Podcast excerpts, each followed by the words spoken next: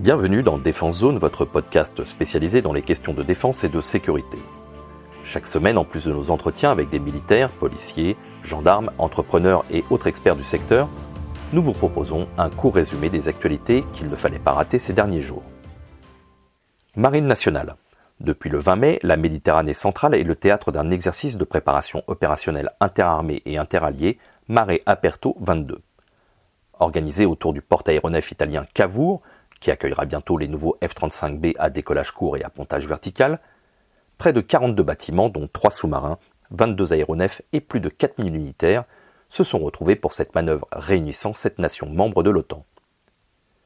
Engagée au sein de la Task Force 705, la plus grande manœuvre amphibie annuelle de la marine italienne avait pour but de projeter une force de débarquement dans un environnement contesté et de contrôler un espace aéromaritime loin des ports d'attache dans un contexte de lutte multidomaine.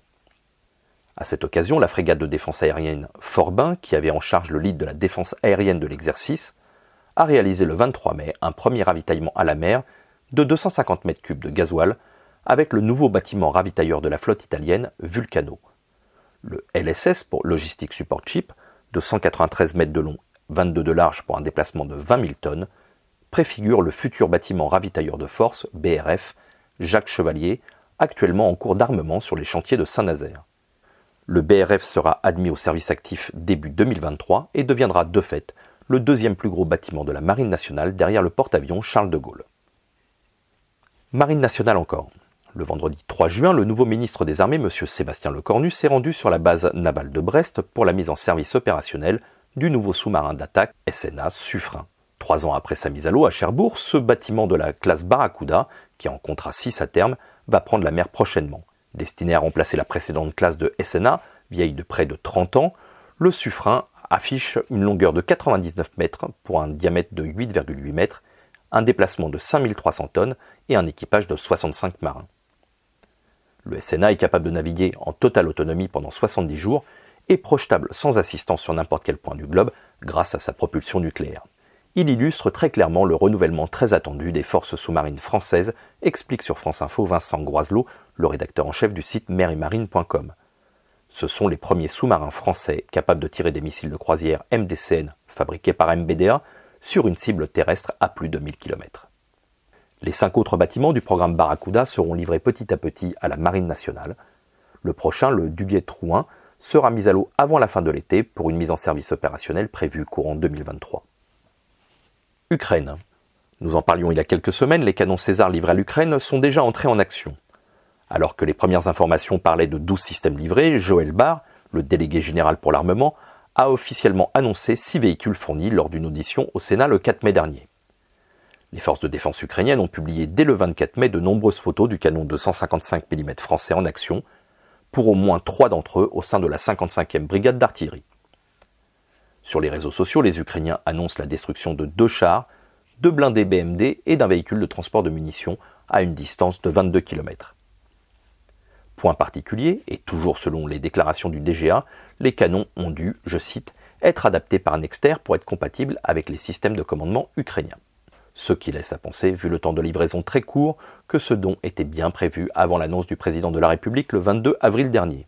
Contrairement à ce qui avait été annoncé, les six canons n'ont pas été prélevés dans les usines Nexter sur les véhicules prévus à l'export, mais bien sur les ressources de l'armée de terre, qui ne dispose plus aujourd'hui que de 70 canons. Les Césars français doivent être rénovés et ou remplacés au standard nouvelle génération dit NG d'ici 2031, pour atteindre un parc de 109 pièces. Industrie. Malgré l'abandon, pour le moment provisoire, du programme de modernisation du Tigre au standard MK3 par l'Allemagne, l'avancée des signatures de contrats suit son cours, notamment entre la France et l'Espagne. Après Airbus Hélicoptère, Safran et MBDA, c'est au tour de l'industriel espagnol Indra Sistemas de rejoindre le programme de la nouvelle génération de l'hélicoptère d'attaque. Du côté français, l'entreprise Thales sera chargée de fournir le casque Top Hole DD et le système de radio Contact permettant l'intégration des aéronefs de la LAT à la bulle Scorpion. Outre-Pyrénées, l'entreprise espagnole Indra, spécialisée dans les systèmes informatiques de transport, de trafic aérien et de défense et sécurité, fournira une modernisation du système IFF, la reconnaissance ami-ennemi, ainsi qu'un système de communication de commandement et de contrôle baptisé SPC2, uniquement destiné à la flotte espagnole. Ces contrats sont signés avec l'Organisation conjointe de coopération en matière d'armement, l'OCAR, qui est chargé par la France et l'Espagne de piloter le programme MK3. D'un montant de 4 milliards d'euros, le marché notifié début mars comprend la rénovation de 60 machines, 42 pour la France et 18 pour l'Espagne. Le retrait de l'Allemagne, s'il se confirme au profit des AH-64 Apache de Boeing, amputerait la France de près de 25 exemplaires. Douane. Jeudi 26 mai, le service garde-côte des douanes, le SGCD, Manche-Mer du Nord Atlantique, a saisi plus de 124 kg de cocaïne cachée sous un cargo stationné dans la zone d'attente du port de La Rochelle. Les douaniers se trouvaient en mission de surveillance depuis deux jours lorsque l'officier de permanence du SGCD de Nantes a demandé à procéder au contrôle d'un cargo vraquier en provenance du Brésil et battant pavillon du Liberia. Lors de l'inspection à bord, les douaniers ont découvert des sangs sortant d'une cavité intégrée à la coque. Ne parvenant pas à ouvrir de l'extérieur, il a fallu l'intervention des plongeurs par 12 mètres de fond pour accéder à cet espace immergé et en extraire trois sacs conditionnés avec du néoprène étanche et lestés par des disques de fonte. Trois plongées ont été nécessaires pour remonter les stupéfiants d'une valeur estimée à la revente de plus de 7 millions et demi d'euros. Quelques jours auparavant, c'est près de 500 000 paquets de cigarettes de contrebande, soit 10 tonnes de marchandises illicites, qui ont été saisis le 24 mai sur l'autoroute A6 au niveau de Lons-le-Saunier dans le Jura, dans un camion en provenance de Pologne. Le chargement était destiné à alimenter le marché de la région lyonnaise très actif sur la contrebande de cigarettes.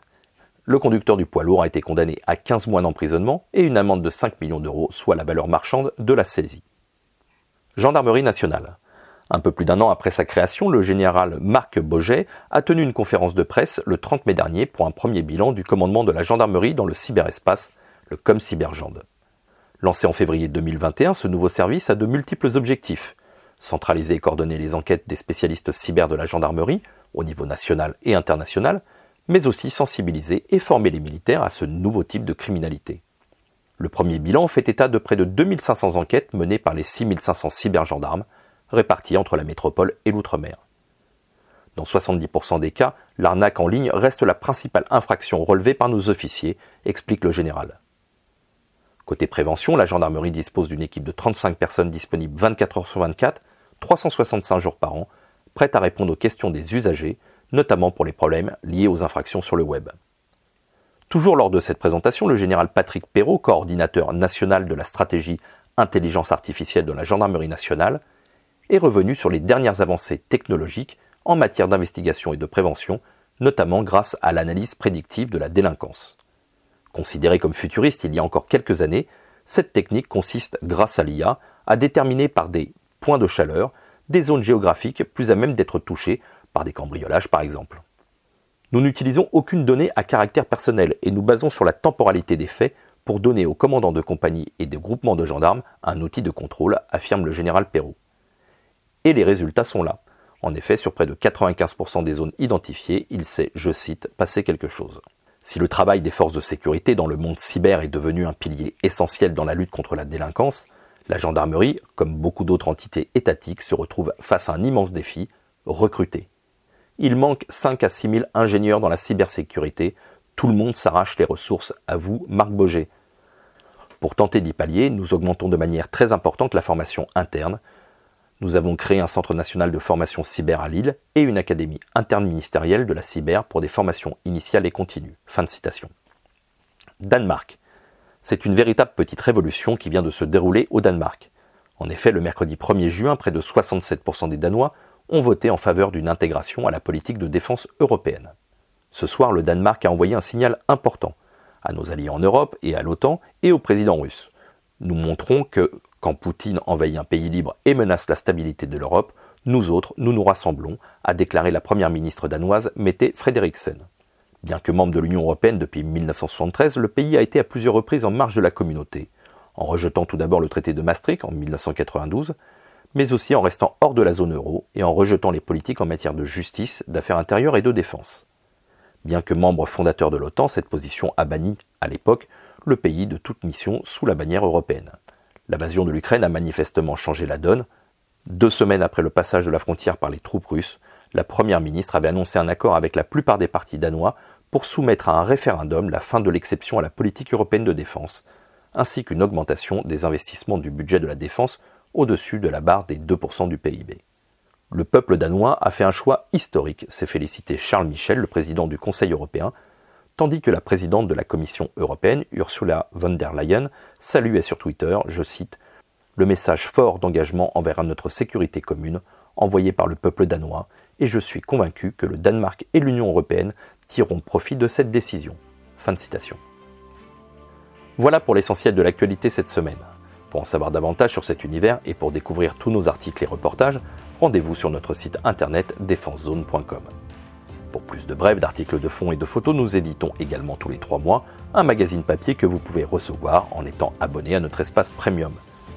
Il vous permettra aussi d'avoir accès à des contenus exclusifs sur nos différents supports. Vous trouverez tous les liens nécessaires dans la description de cet épisode. En attendant, nous vous souhaitons une bonne journée et nous vous donnons rendez-vous la semaine prochaine pour un nouveau résumé de l'actualité des forces de défense et de sécurité.